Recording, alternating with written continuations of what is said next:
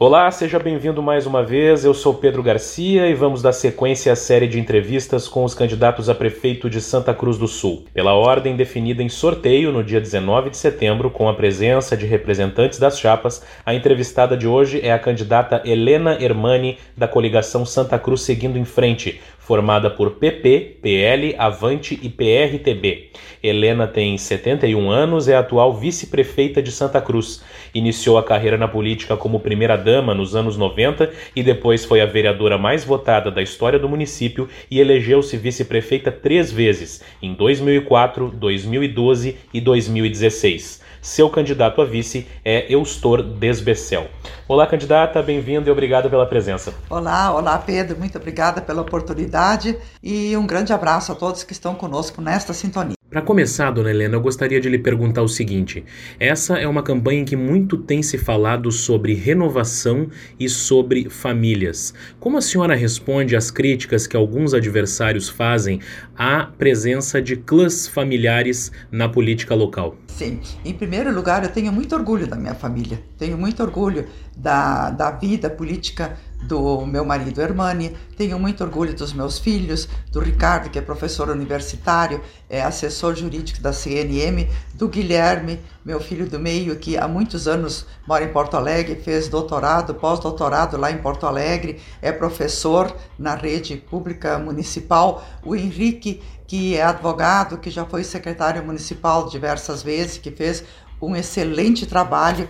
Tenho orgulho deles, todos eles têm profissão, todos eles têm família e considero a família o suporte de toda, uh, de toda estrutura. A pessoa só tem estrutura para fazer, uh, para ir para a rua, para fazer campanha, para se dedicar a uma causa que nem é essa causa pública que que exige muito do candidato, ele só tem essa estrutura se ele tem uma família por trás, uma família que ampara, uma família que ajuda, uma família que dá suporte. E acho estranho que casualmente os que falam de família são os que mais colocam a família no programa eu, eu fico pensando assim, pô, falam tanto mal das famílias, como se ter família fosse uma coisa negativa, o que eu acho muito positivo. Mas eles colocam nos seus programas as famílias como algo positivo. Então eu acho que é uma coisa assim, muito descabido que está acontecendo.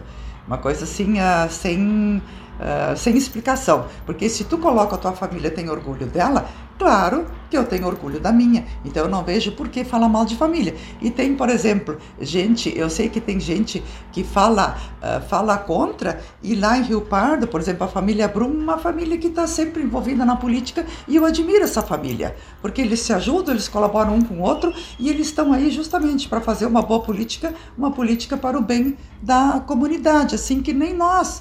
E, e, eu, e, e na nossa família, a política nunca foi profissão. O Hermani eh, foi advogado, o Hermani é advogado, ele trabalha, assessora diversas empresas, o Henrique tem, além da advocacia, ele tem consultoria, o Ricardo é professor, é consultor da CNM, tem diversas outras atribuições, ele dá palestra no exterior. Então, nós nunca tivemos a política como profissão. E quando nós estamos em cargo político, tem gente até que fala, pois é, ganhar não sei quanto já na prefeitura, mas se nós ganhamos é porque nós nos elegemos. E os outros outros que se elegeram antes de nós e vão se eleger depois de nós também vão ter direito a esse salário. O salário da, da vice-prefeita é quase igual ao salário de um secretário. E, e, eu sempre acumulei duas secretarias, acumulei PAC e sempre fiz questão de fazer isso. A, a próxima pergunta é a seguinte, dona Helena. A senhora se elegeu duas vezes vice-prefeita né, uhum, do, uhum. do prefeito Telmo. Todo mundo acompanhou o seu rompimento político com ele no ano passado e agora a senhora se apresenta como candidata. Ele apoia outra outra candidata. Uhum. A senhora se considera uma candidata de oposição ou de situação? Porque, uh, apesar do rompimento político, vocês estiveram juntos durante muito tempo e a senhora uh, ainda é integrante do governo, mas esteve aliada a ele durante seis ou sete anos é. dos oito anos do governo, né? Não, a, a comunidade toda sabe o que aconteceu e o quanto eu sofri com o que aconteceu.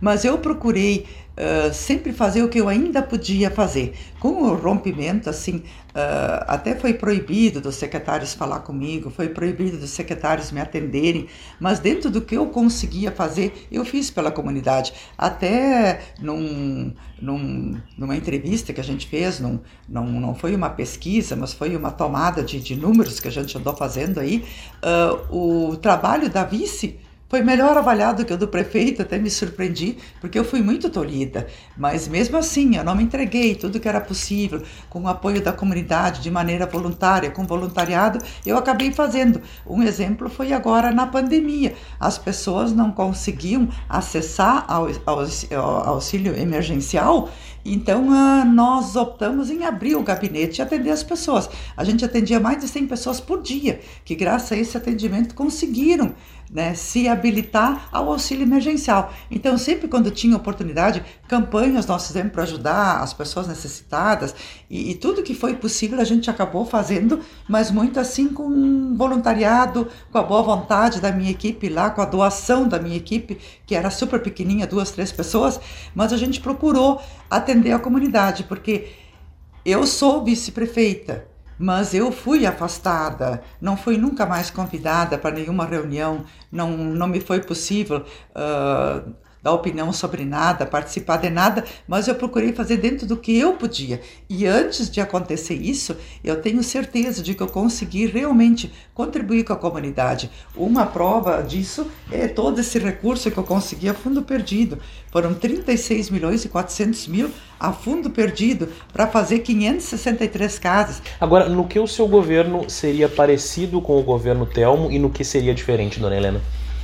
Ele seria parecido durante todo esse tempo que eu estive com o governo Telmo, que a gente procurou atender a comunidade, a gente procurou fazer obras, eu procurei trazer recursos para o município, procurei uh, fazer tudo o que foi possível. E eu admiro as obras que foram feitas e de muitas delas eu fiz parte, projetos sociais dos quais eu fiz parte, mas essencialmente diferente no, no, sob o aspecto de conversar com as pessoas, de receber as pessoas, de fazer um governo aberto com a comunidade, porque tem também algumas obras que foram feitas que não são do agrado da comunidade. Eu recebi muitas reclamações. Por exemplo. A obra do centro ali, muita reclamação. Que foi, que foi num período, não que a obra não seja boa, mas foi num período inadequado esse período não foi adequado, porque dentro da pandemia essas pessoas ainda foram prejudicadas com a falta de acesso às lojas. Então ali as pessoas ali se queixam muito. Entidades que eu vou visitar, uh, comunidades que eu vou visitar se queixam, funcionários vêm conversar comigo, se queixam especialmente desta falta de diálogo, desta falta de interação. E eu visitei muitas entidades, escolas, empresas, e o que existe é uma grande vontade dos saberes da comunidade de colaborar com o município. Isso eu achei muito importante. Me sugerir até um conselho, um conselho de voluntários pró-desenvolvimento de Santa Cruz, de pessoas eh, que têm muito conhecimento, que têm muito saber, que têm muita, muito a contribuir, mas que não querem se integrar diretamente na política, mas querem colaborar. Então já existe um, um grande movimento nesse sentido de pessoas de Santa Cruz quererem fazer esse, esse conselho voluntário para o desenvolvimento de Santa Cruz. E eu estou muito feliz com isso, porque são pessoas que têm muito para colaborar com a nossa comunidade e que não são ouvidas, que não são aproveitadas. Eu digo, esses saberes a gente tem que aproveitar, Pedro. A gente uhum. tem que aproveitar é, essas pessoas que querem colaborar com o município e tem muito para colaborar, tem muito para somar. Dona Helena, se a senhora for eleita na primeira semana de janeiro, qual vai ser o seu primeiro ato ou o primeiro, a primeira pauta a qual a senhora vai se dedicar? Com toda certeza, nós vamos nos preocupar em abrir esse diálogo. Em primeiro lugar, fazer um detalhamento bem apurado da situação do município. Porque existe uh, esse portal de transparência, mas que a gente não consegue detectar exatamente como está. Saber o que, que veio para o município, o que, que veio de dinheiro para a pandemia, onde é que esse dinheiro foi aplicado, como é que realmente está a situação do município, os empréstimos, quanto já foi tomado desse dinheiro, quanto ainda tem para tomar, o que, que foi feito. Por exemplo, assim, uma coisa uh, que eu não consigo entender, que uh, nós ainda tivemos 12 milhões de dinheiro que nós pegamos do PAC. O PAC é um, um juro subsidiado. E nós poderíamos ter pego muito mais dinheiro. Nós poderíamos ter pego naquela oportunidade dinheiro para fazer creches, dinheiro para fazer pós-saúde, dinheiro para fazer muito mais equipamentos comunitários. E o prefeito na época não quis porque ele disse para mim que não queria onerar o município. E dentro deste conceito eu até entendi, não, tudo bem, então vamos fazer só o estritamente necessário, né? Depois foi pego dinheiro a juro normal. Então, isso, eu fui 25 anos bancária. Isso, dentro do meu conceito de gestão, é um, um fato realmente inexplicável. A minha se próxima dinheiro, pergunta. Se tinha dinheiro a fundo perdido, por que, que se pegou depois a juro normal. A minha próxima pergunta era exatamente sobre isso, dona Helena, porque tanto o atual governo quanto o governo anterior sofreram críticas por contratarem financiamentos para realização de obras. Uhum. Então, na Câmara de Vereadores, principalmente, veio essa crítica: não, eh, esses financiamentos vão comprometer o orçamento do município por muito tempo. Eh, qual é a sua visão sobre isso? Há forma de fazer sobrar recursos próprios para fazer investimentos sem a necessidade de empréstimo? Eu tenho uma ideia diferente, por exemplo, que nem conseguir 36 milhões a fundo perdido. Nós temos que ter na prefeitura uma comissão, um, fazer um departamento que fique somente controlando esse tipo de recursos, porque esses recursos a fundo perdido, eles abrem num dia e fecham no outro. Então tem que ter uma equipe muito qualificada para ficar cuidando desses, desses recursos e fazer com que a prefeitura consiga mais recursos a fundo perdido, fazer mais parcerias público-privadas e também fazer uma gestão enxuta e eficiente para que sobem recursos. O nosso município tem uma grande arrecadação, pode sobrar. E no primeiro mandato era esse o nosso lema, de fazer obra com recursos próprios. Porque endividar o município, isso é muito fácil. Isso é que nem dentro de uma casa. Tu faz um monte de empréstimo, tu faz uma reforma, tu deixa tudo bonito, e ainda mais se for o seguinte que vai pagar, dentro da tua casa é tu mesmo que paga. Então, isso, qualquer cidadão consegue entender isso, que fazer muito empréstimo onera o município e quanto de juros se pagou nisso. Esses juros de mercado, eles são muito caros, então se pagou muito juro. Com esse dinheiro dos juros já daria para fazer muitas obras. Então eu tenho uma concepção muito diferente, talvez por causa dessa minha vida como bancária. Eu vou saber calcular muito bem o que é bom para o município, o que não é bom para o município, o que onera demais, e tenho junto comigo, meu vice é um economista e já foi duas vezes secretário da Fazenda. Então, com certeza, nós dois juntos vamos saber calcular muito bem o que é positivo para o município e o que vai depois onerar e vai comprometer os próximos gestores. Quando eu fui vice do Wenzel, nós assumimos a prefeitura, nós não tínhamos dinheiro nem para fazer contrapartida de emendas parlamentares, de tão onerado estava nosso município. E agora, provavelmente, por isso eu digo, logo que nós assumirmos, a primeira coisa é fazer um pente fino para saber o que, que aconteceu, qual é o tamanho da dívida, o que, que vai ser possível fazer e, como eu coloquei ontem, valorizar o funcionário e fazer uma, uma grande assembleia com os funcionários, porque tem muita coisa ali também que ficou para trás, tem muita injustiça, tem uh, uh, setores que foram contemplados e outros não. Eu acho que tem que se fazer uma, uma coisa mais justa, tem que se fazer uh, isso. Os funcionários têm que ser tratados com justiça, têm que ser tratados com respeito, têm que ser tratados como eles merecem ser tratados. Então tem muita coisa que a gente pode fazer. E uh, outra coisa, eu sei que foi feito um empréstimo muito grande para fazer calçamentos e para fazer pavimentações. Então, um, um setor também que ficou muito para trás foram as parcerias, as pavimentações e parceria. Eu fui num bairro, bairro Primavera, um bairro bem antigo do município, que já há mais de 20 anos está com esse projeto de parceria e até hoje não foi implementado. Então esse projeto também ficou muito para trás e eu acredito muito nisso, porque aí tem o envolvimento da comunidade, envolvimento do município e isso faz com que o dinheiro renda mais que a gente possa fazer essas parcerias. Eu sei que tem muitas parcerias que estão assinadas, que estão prontas para sair e estão engavetadas. Dizer, a senhora tem recurso no, tem para isso. No, no, plano de governo, a senhora tem a, a, a criação de um programa de pavimentação. Uhum. Uh, isso se viabilizaria principalmente por meio de parcerias por ou é meio... é por financiamento, por recursos é, próprios? Não, por meio dessas parcerias. E como já tem recurso financiado agora para fazer isso, então a gente vai aproveitar esse recurso que tem, vai fazer por meio de parcerias para que o dinheiro dinheiro renda mais,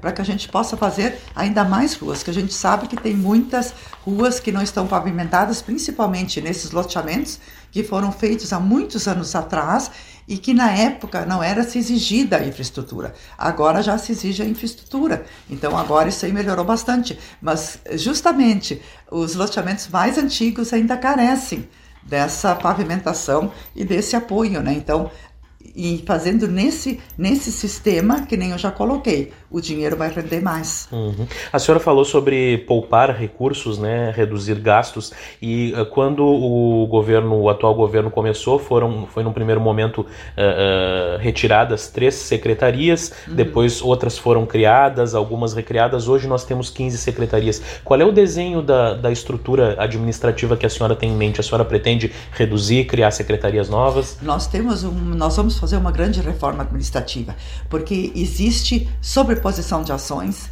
existem ações que são feitas por duas, três secretarias, e existe outras secretarias que podem ser juntadas, existem trabalhos que têm que ser juntados para dar o melhor resultado. Por exemplo, um, nós vamos começar com as subprefeituras. As subprefeituras vão ser a prefeitura nos distritos. E não pode ser como é agora, que o subprefeito ele está atrelado ao secretário de obras. Então, só para exemplificar, vamos que o secretário de obras, isso é outra coisa que nós não vamos admitir. Secretário de obras é indicado por determinado vereador. O secretário, o, o subprefeito do Paredão, por exemplo, é, de, é indicado de outro vereador. Aí o subprefeito de Paredão vai lá na Secretaria de Obras e o secretário de obras não atende. Porque, sabe, existe aqueles outros interesses, isso aí não pode existir tem que ser gente técnica, tem que ser gente que realmente vai cumprir a sua função. E o subprefeito, ele representa o prefeito, ele é responsável pela saúde, pela educação, pela iluminação pública, pelas ruas, pelas, ele é responsável por todas as demandas naquela localidade, não só a obra. Ele é responsável pela agricultura, ele é responsável. Então, eu já tive experiência de que as subprefeituras foram para a agricultura Aí não deu certo. Aí voltaram para as obras de novo. Também não deu certo. Então eu acredito que as subprefeituras, estando atreladas ao gabinete do vice-prefeito, que é uma pessoa que não só nasceu no interior, ele nasceu no interior, ele se criou no interior e ele vive no interior. Ele nunca abandonou as suas raízes do interior. Então ele é uma pessoa que sabe muito bem quais as demandas do interior, quais as dificuldades e qual a realidade. Então, as subprefeituras vão estar atreladas ao vice-prefeito. Agora, a senhora falou uh, agora há pouco da questão das indicações de vereadores para hum, subprefeitos, sim. que é uma coisa muito comum né, em todos os governos. E a senhora já disse no, no, encontro do Sinfum também que tem uma coligação muito enxuta e que isso, vai, isso permitiria valorizar mais os servidores e menos as indicações políticas. Uhum. Agora, isso é viável considerando que o governo precisa de uma maioria na Câmara para aprovar projetos, dona Helena? Eu fui oito meses prefeita. Nesses oito meses que eu fui prefeita, eu tive experiências assim fantásticas. Por exemplo, eu sou contra essa cotação de vereador. Acho que isso não pode acontecer. O vereador, tanto de situação como de oposição, ele tem que ter o direito de votar de acordo com a consciência dele. Eu jamais vou fazer isso, porque isso foi uma coisa assim que deixou vereadores numa situação muito constrangedora. E eu não, eu já fui vereadora também, eu sei como as coisas funcionam. Acho que o vereador, ele representa uma comunidade, ele tem que ter a liberdade de votar de acordo com a consciência e de acordo com o que ele acha correto, de acordo com o que a comunidade que elegeu ele quer dele. Então, eu acredito assim. Quando eu estive prefeita nesses oito meses, os projetos eu explicava para os vereadores. Explicava, eu acho que o vereador merece isso. E hoje em dia os vereadores pedem explicação e não conseguem. O vereador merece que o projeto seja explicado para ele, que ele tenha condições de defender um projeto. E a comunidade beneficiada com o projeto, com certeza vai cobrar do vereador se ele não votar a favor. Então, eu vou fazer projetos que contemplem a comunidade, em parceria com os vereadores, vou fazer esse contato com os vereadores e vou precisar muito da imprensa para que ela explique para a comunidade o que está acontecendo. Com certeza, eu vou para o rádio, eu vou para o jornal e vou explicar. Olha, o projeto que está entrando na Câmara hoje, ele contempla isso e isso, ele favorece isso, ele foi colocado por essa e essa razão, porque eu acho que tanto o vereador como a comunidade merece uma explicação e não projetos assim de goela abaixo e cooptando o vereador que tem que votar na marra, votam contra as convicções deles, ficam numa situação constrangedora, agora estão explicando para a comunidade por que, que votaram isso, por que, que votaram aquilo. Então, acho que isso aí não se faz, isso aí é até uma coisa desumana do fazer isso com as pessoas. Isso aí jamais eu vou fazer. Dona Helena, eh, muito se fala, e não é de hoje, sobre a necessidade de reduzir a dependência econômica de Santa Cruz da cadeia produtiva do tabaco no médio e longo prazo. É, a senhora fala no seu plano de governo em mais de um momento em diversificação da economia. Eu queria entender melhor que políticas a senhora pretende implementar visando isso e quais são os setores nos quais a senhora vê potencial para fomentar em Santa Cruz. Uhum começando pela agricultura. Inclusive, fui eu que trouxe aquele programa da compra direta do consumidor. Aquele programa, eu fui um dia a Brasília, por outros motivos, e vi na, no Ministério do Desenvolvimento Social, eu vi esse programa, achei maravilhoso e trouxe para Santa Cruz. Eu acho que este programa da compra direta do, do agricultor, ela tem que ser mais uh, potencializada. Por exemplo, assim, uh, 30% só que é consumido do agricultor aqui, do nosso agricultor. Nós podemos consumir muito mais nas escolas, nas creches, nos projetos sociais, inclusive em, em outros departamentos, por exemplo, assim, até eles podem vender para quartel e para outras entidades. A gente tem que promover esse entrosamento e fazer com que isso seja ampliado e colocar na merenda escolar, colocar tem um, uma grande, uma vasta gama de aumento dessa produção. Que nós, isso aí é uma coisa assim que é uma bandeira que eu tenho, porque eu digo isso aí é desenvolvimento social sob dois ângulos. É desenvolvimento para o agricultor, que pode ter uma renda extra, e é desenvolvimento social, porque a pessoa lá no bairro, lá na escola, lá na creche, está consumindo um alimento de primeira qualidade, saudável, que faz bem. Então, é, é, tem duas vezes o social. Tem o social de um lado e do outro lado. Então, isso aí e tem a, o desenvolvimento da economia, porque isso aí faz com que o agricultor tenha uma renda a mais. Então, isso é uma coisa assim que, que é uma bandeira que eu acho super importante. Outra bandeira assim que também eu trouxe lá no ano de 2008 eh, foi o Banco do Povo. Foi o Banco do Povo, que eu acredito que é uma ferramenta muito importante e ela está muito pouco utilizada. Ela tem que ser mais divulgada, ela tem que, a gente tem que ir para o bairro, a gente tem que divulgar para os pequenos empreendedores lá, a gente tem que uh, auxiliar eles, tem que facilitar a burocratização também, ela tem que ser eliminada. O, o, a prefeitura tem que ser um ente que facilita a vida das pessoas, que facilita o empreendedorismo, que facilita a abertura de novas empresas. E não assim ter que esperar não sei quantos meses para conseguir um documento, para conseguir.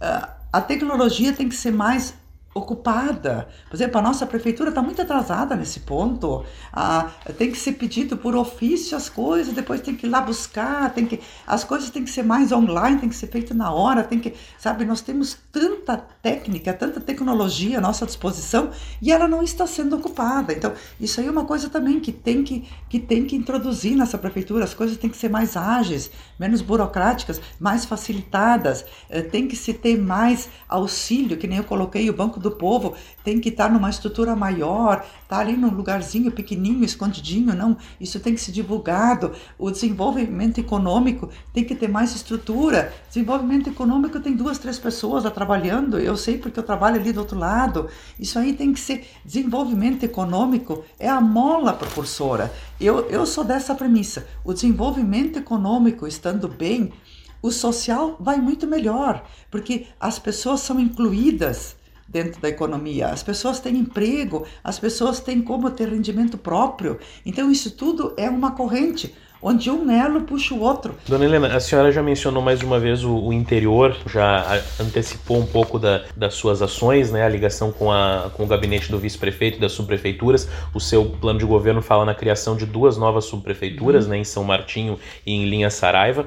Agora, eu gostaria de aprofundar um pouco mais, porque a gente tem um, um problema hoje, a gente vê localidades no interior de Santa Cruz que estão desaparecendo com o fluxo de pessoas que, que deixa o campo, sobretudo jovens, e isso está relacionado diretamente à questão da falta de infraestrutura. Tem regiões onde não tem sequer sinal de telefonia ainda hoje. Né? O que, que a prefeitura pode fazer nesse sentido e, e de onde tirar os recursos para isso? Nós temos no nosso plano de governo exatamente isso: fazer com que o interior tenha Uh, telefonia, tenha internet, é uma coisa que faz muita falta. E o jovem, se ele a gente quer que os jovens fiquem no interior. Essa escola agrícola é um grande diferencial também que nós estamos aqui em Santa Cruz, que uh, qualifica o jovem para que ele fique no interior, para que ele tenha estrutura, para que ele administre a propriedade do interior, que nem um, que nem um empreendimento, que ele saiba como administrar, que ele saiba uh, como calcular para que dê lucro, que ele tenha realmente essa visão de empresa que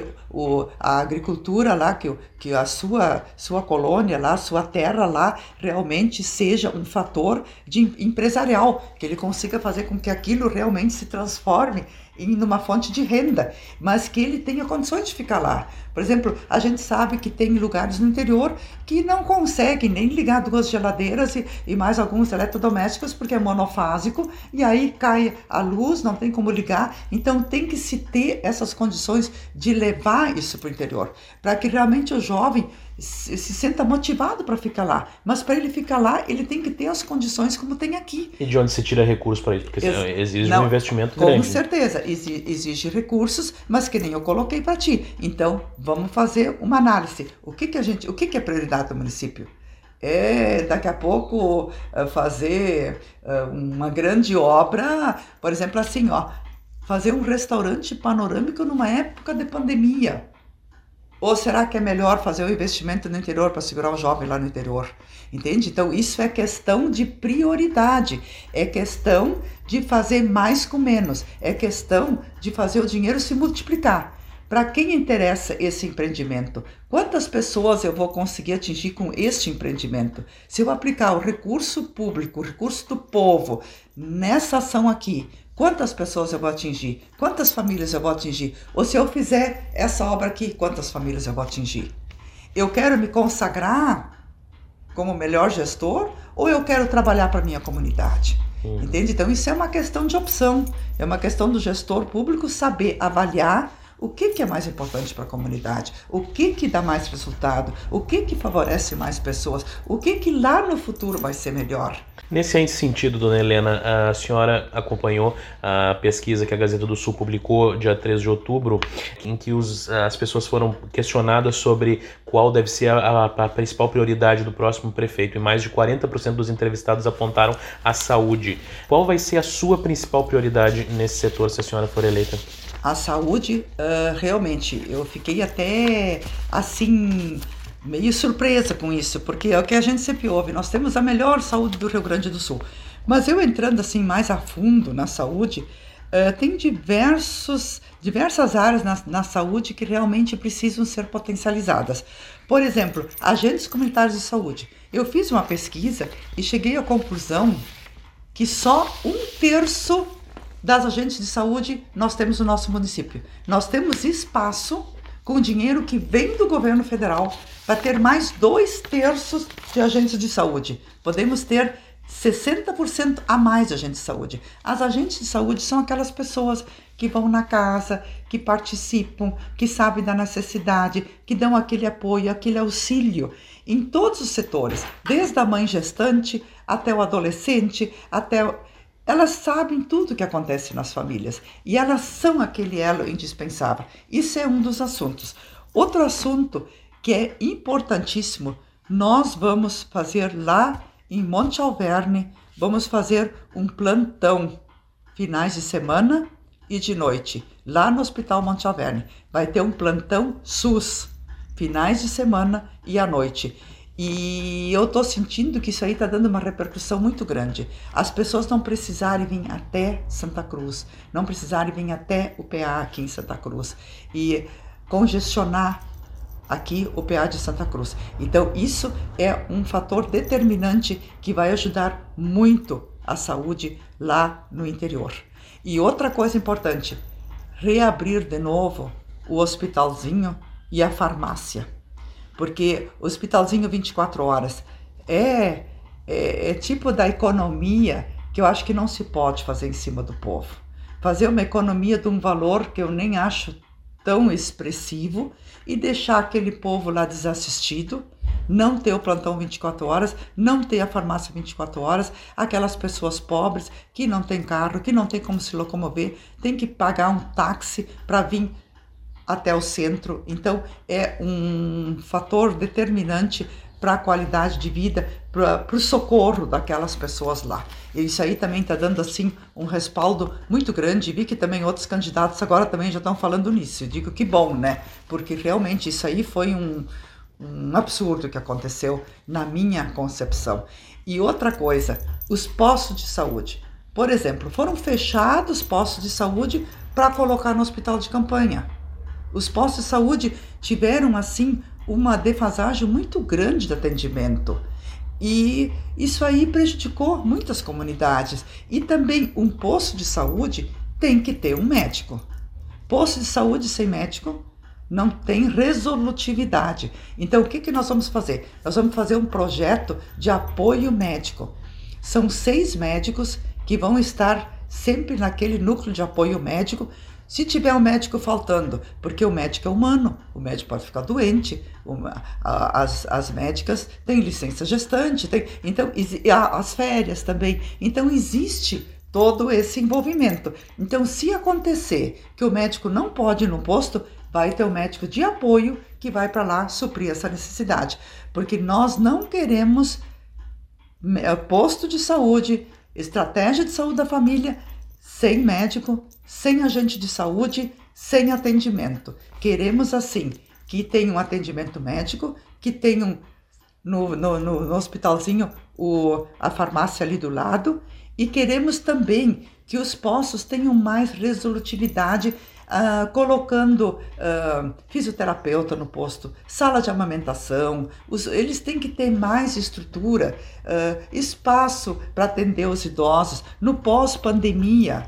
nós temos que pensar que tem que ter uma estrutura adequada, que tem que ter pessoas lá capacitadas para receber as pessoas, para dar um atendimento para as pessoas. Então, tudo isso são preocupações que nós temos com a saúde para melhorar mais a nossa saúde. Dona Helena, no seu plano a senhora fala em um reestudo da polêmica Lei dos Vales, que foi aprovada em 2018, e a senhora disse isso no encontro do Sinfum também. Eu queria entender melhor a sua posição em relação à lei, porque o PP na época apoiou a lei, né? o vereador Hermani votou a favor, os outros vereadores do PP também. É, é, a senhora mudou de posição em relação à lei? Eu queria entender o seu posicionamento.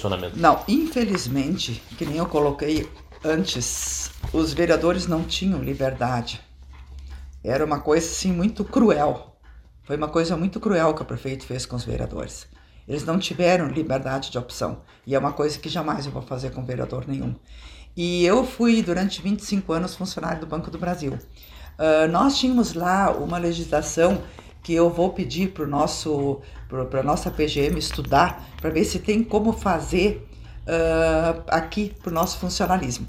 Nós tínhamos lá dias para dias de luto, dias quando nasce filho, dias tudo determinado.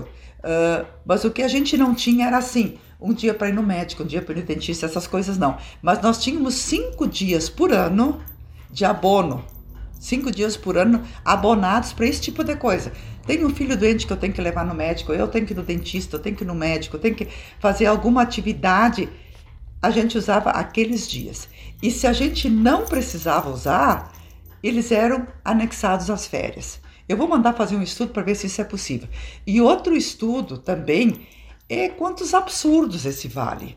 Por exemplo, a pessoa perde um pai ou perde um filho ela perde o, o vale. Isso, é, isso, é uma coisa muito absurda. E a pessoa sofre um acidente. Eu tinha um funcionário Uh, eu, lá para a habitação sempre vinham os piores caminhões, os piores máquinas, os piores... Aí eu tinha um caminhão lá e nem eu não sabia. E ele estava dirigindo o caminhão, a porta abriu ele caiu para fora do caminhão. Imagina. Ele se machucou muito quando ele caiu para fora do caminhão. Não ganhou mais o vale. Aí o que, que nós fizemos? Nós juntamos o dinheiro e levamos para ele, porque isso é uma, é uma desumanidade, um acidente de trabalho, a pessoa fica sem vale.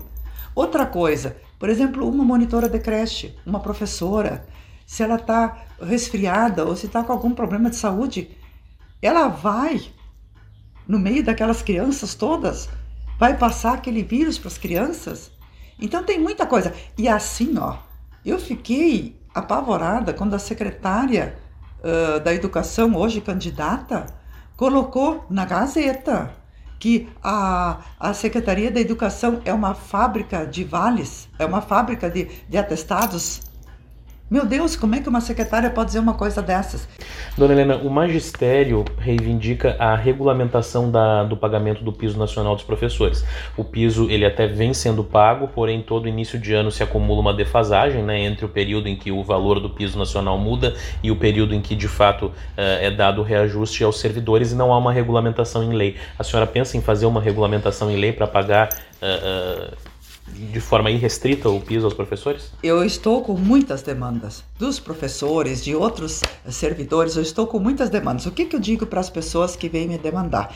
Eu digo todas as demandas, eu estou com elas todas coletadas.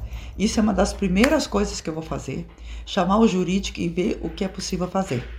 Tudo que for possível fazer, com certeza vou fazer, porque eu acho que a gente não pode tirar direito dos servidores. O que for de lei, o que for possível, assim que nem essa história dos vales, tudo que for possível, eu vou mandar analisar, ver de onde vamos tirar os recursos e vamos fazer porque também é muita é muita coisa assim não eu eu estou pagando o piso mas é todo ano aquela confusão é todo ano os professores naquela aflição é, para ver se vão ganhar o reajuste se não vão ganhar é aquela incerteza. Então, eu acredito nós temos que dar segurança para os nossos servidores.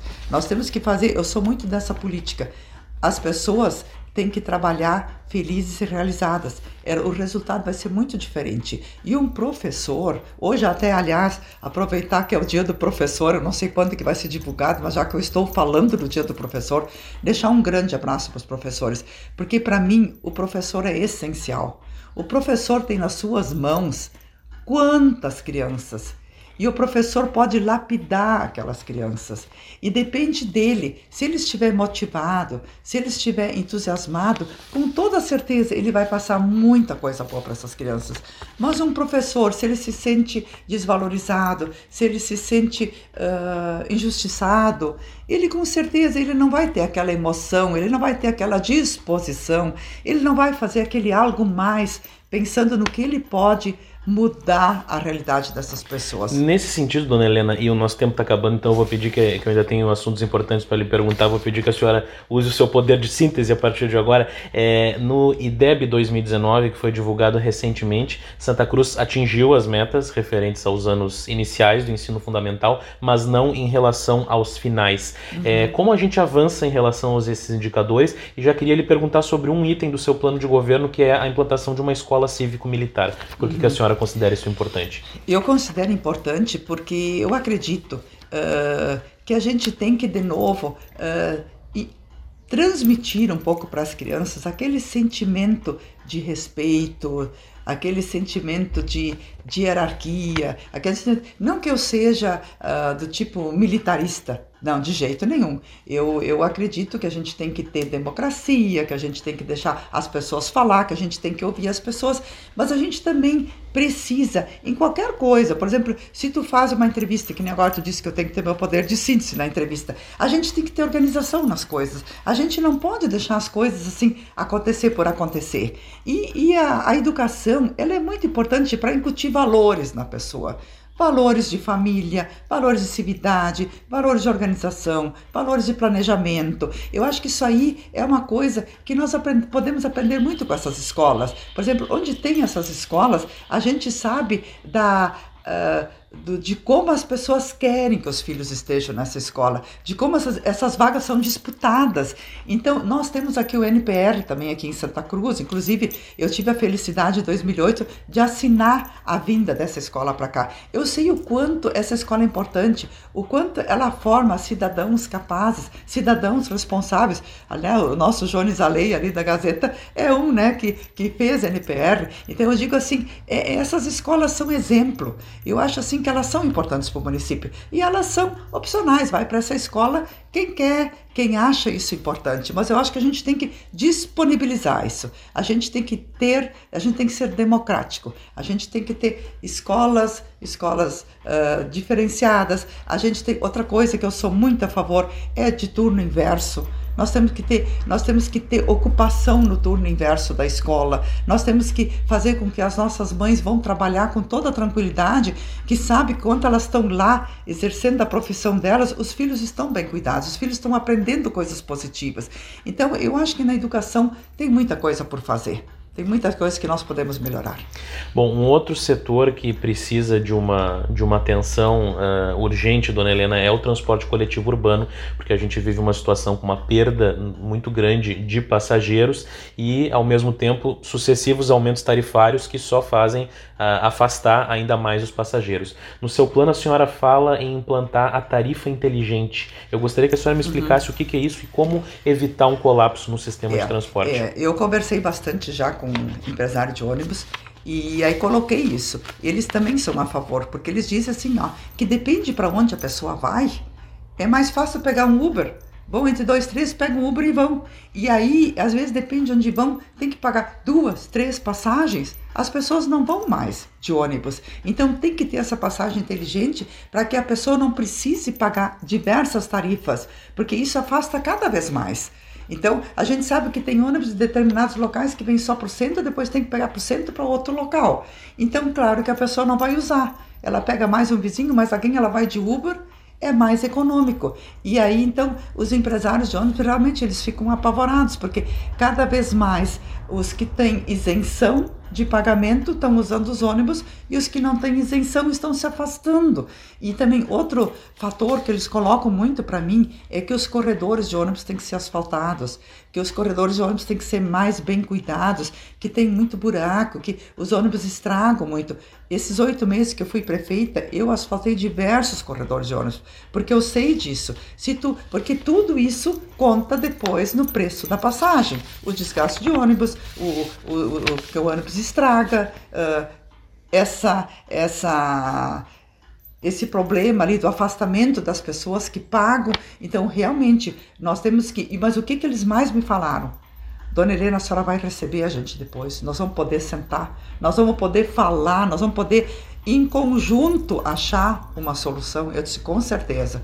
Com certeza, porque eu sei que isso aí é um problema muito sério. A senhora citou o Uber uh, uh, e a gente tem hoje um grande contingente de motoristas, muita gente utiliza esses serviços né, de aplicativo de transporte. Temos uma lei, mas que na prática não funciona, as empresas não estão formalizadas junto à prefeitura. O que, que a senhora pensa sobre isso? A senhora pensa em restringir mais esse serviço ou permitir que ele funcione? Eu acho que a gente tem que fazer justiça. Se o taxista tem que pagar taxas, é fiscalizado, eu acho que por uma questão de justiça o Uber também tem que ser, né? Então eu acredito que a gente tem que organizar isso melhor, que a gente tem que fazer mais fiscalização para que realmente haja mais justiça. Isso é a mesma coisa lá no centro com os ambulantes. Isso eu coloquei num vídeo que eu fiz para o CDL. Lá no centro, por exemplo, assim, ó, as empresas lá, elas têm que pagar impostos, elas têm que pagar funcionário, elas têm que pagar aluguel, elas têm que pagar água, têm que pagar luz. E aí os ambulantes vão e vendem às vezes o mesmo produto, o mesmo produto e não tem todos esses encargos. Então a gente tem que administrar com justiça, a gente tem que administrar olhando as realidades e tentar fazer o máximo possível que as pessoas tenham as mesmas condições e que a gente seja justo. Claro que a gente não vai tirar a pessoa que está vendendo uma flor ou que está vendendo um abacaxi. Isso eu acho um absurdo. Agora, as pessoas que vendem produtos que são vendidos na loja isso aí tem que ter um equilíbrio melhor, isso tem que ter um olhar um pouco mais equilibrado para essa situação, né? Bom, um tema que foi muito forte nas, nas campanhas anteriores e que volta agora a questão do saneamento, dona Helena. A senhora denunciou o contrato da Corsã enquanto prefeita em 2008 e defendeu, evidentemente, a assinatura do contrato de 40 anos em 2014. O que a gente vê hoje é que alguns avanços aconteceram, mas temos muitos investimentos que estão atrasados e o problema da falta de água persiste. Como a gente sai dessa situação? É, exatamente, em 2008, e eu tenho muito orgulho disso, eu denunciei o contrato da Corsã. Eu sei que na época foi uma atitude muito corajosa e muito ousada. Mas e se não tivesse feito isso lá em 2008, nós nem poderíamos assinar um outro contrato. O contrato seria igual, sem nenhuma exigência, sem nenhum, sem nenhum critério, seria a mesma coisa. Aí foi assinado um contrato e esse contrato, nos primeiros anos, ele foi fiscalizado. Eu sei que uh, a secretaria uh, lá de segurança, ela, segurança e o GGIM e diversos setores tinham essa fiscalização. Vocês, inclusive, tinham um termômetro ali que vocês marcavam. Todo mês tinha uma reunião. O promessômetro. O promessômetro, isso aí. Todo mês tinha uma reunião e era cobrada da Corsã o que, que foi feito, por que, que não foi feito, quando é que vai fazer. E isso tudo, de repente, foi deixado de lado.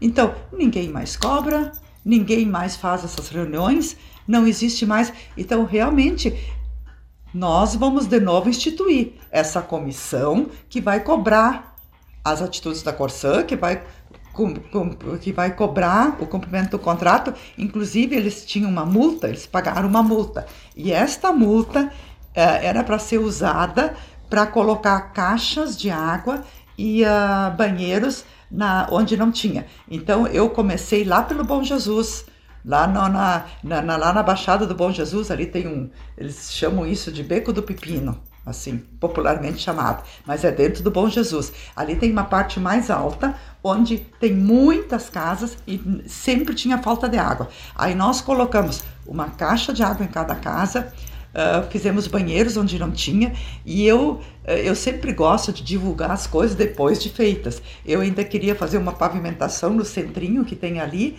e pintar cada casa de uma cor diferente. Daí que eu ia chamar a imprensa para mostrar uma coisa bonita que foi feita. Aí na metade do caminho me tiraram e não foi feito mais nada disso, porque isso aí também podia se fazer lá no Menino Deus, onde tem falta de água, lá nos altos do, da Esmeralda, onde tem falta de água, em todos os lugares que tem falta de água e tem uh, populações mais carentes, foi designado esse dinheiro para colocar caixas d'água, para fazer banheiros onde não tem. E simplesmente também não foi mais dado sequência para um projeto tão bonito com dinheiro disponível.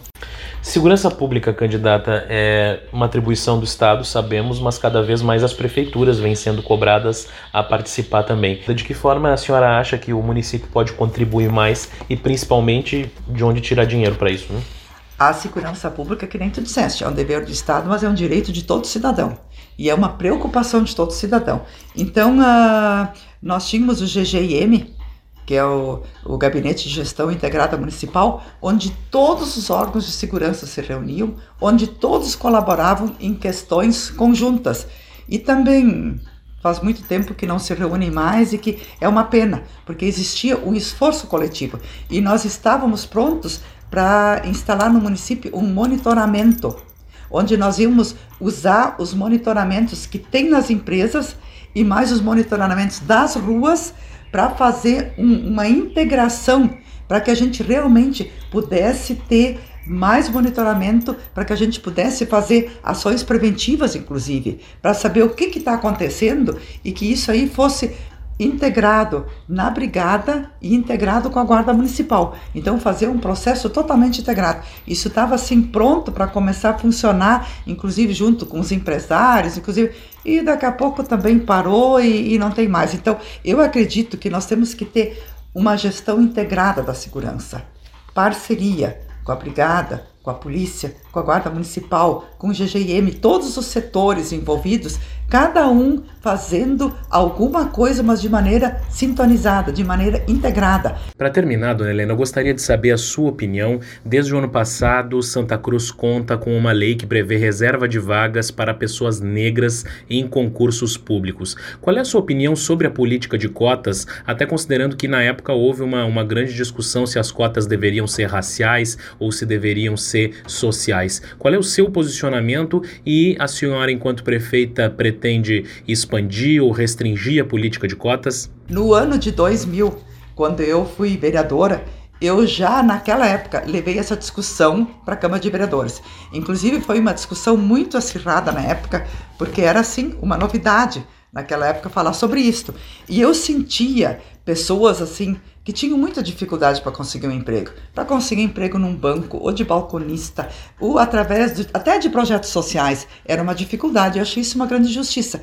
Então eu, fiz um projeto de lei que as empresas que conseguissem recursos do município, que conseguisse alguma, algum apoio, naquela época tinha apoios financeiros também já do próprio município, que apoiava as empresas com recursos. Então, empresas que tivessem sido apoiadas, que elas teriam que ter uma cota para pessoas negras, naquela época já. Então, foi uma coisa assim muito diferenciada e muito conturbada, mas pelo menos a lei existe. Agora ela foi muito pouco aplicada. Então, agora, esta lei ali, eu acho que que tá, que, que foi muito bom. Agora, eu também considero um pouco, eu também na época fiquei assim, porque existe também pessoas uh, que não são negras e também têm muita dificuldade para estudar, têm dificuldades familiares, têm dificuldades sociais e, e, também poderiam ser auxiliadas, né? Então, mas a gente está num processo de evolução daqui a pouco.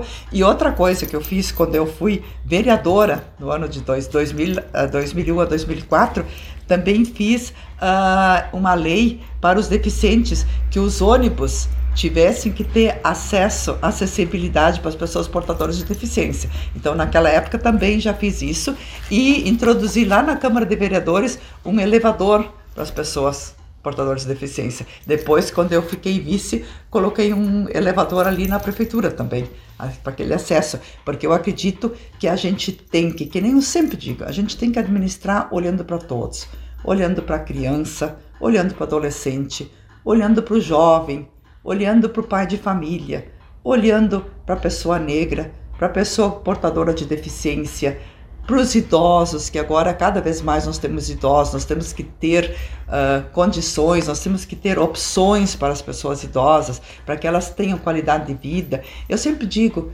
que bom se cada munícipe pudesse acordar de manhã e dizer que coisa boa, hoje eu vou fazer isso, hoje eu vou fazer aquilo, hoje eu tenho essa alternativa, hoje eu vou para aquele lugar que vai me acolher, porque eu acho que cada um tem que acordar pensando num dia feliz, pensando que tem oportunidades, pensando que tem emprego, que tem condições, que tem seus filhos em creche. Isso é outra coisa, creche fila zero. Foi uma grande luta minha também, aquela uh, de fazer aquela lista oficializada de espera de vaga de creche, porque existia muito jeitinho, quando a, a diretora era que estipulava quem ia entrar na creche, quem não ia entrar, eu senti essa realidade de fazer uma lista onde as pessoas sabiam qual era o seu lugar, por que, que ela está no quinto lugar e a outra está no sexto, ter critérios, ela saber por quê e esses critérios serem bem estabelecidos e essa lista ser passada para o Ministério Público porque é muito ruim e essa e às vezes até nem é assim, às vezes até as pessoas que dizem por que, que o fulano tem uma vaga e eu não tenho, isso é injusto. Não, agora tem critérios, critérios justos e a lista está disponível, a lista está no Ministério Público. Então isso foi uma grande batalha também que eu acho que deu um resultado muito bom. Muito bem, dona Helena Hermani, muito obrigado por ter aceitado o nosso chamado e uma boa campanha para a senhora. Muito obrigada. Que pena que não tem mais tempo, né? Tem tanta coisa ainda para conversar, mas uh, que bom. Obrigado pela oportunidade e eu vou aproveitar esse espaço para dizer da minha experiência da renovação do Elstor, vote em 11 que vocês vão ter uma chapa completa, uma dupla que vai somar para potencializar os resultados do nosso querido município de Santa Cruz do Sul.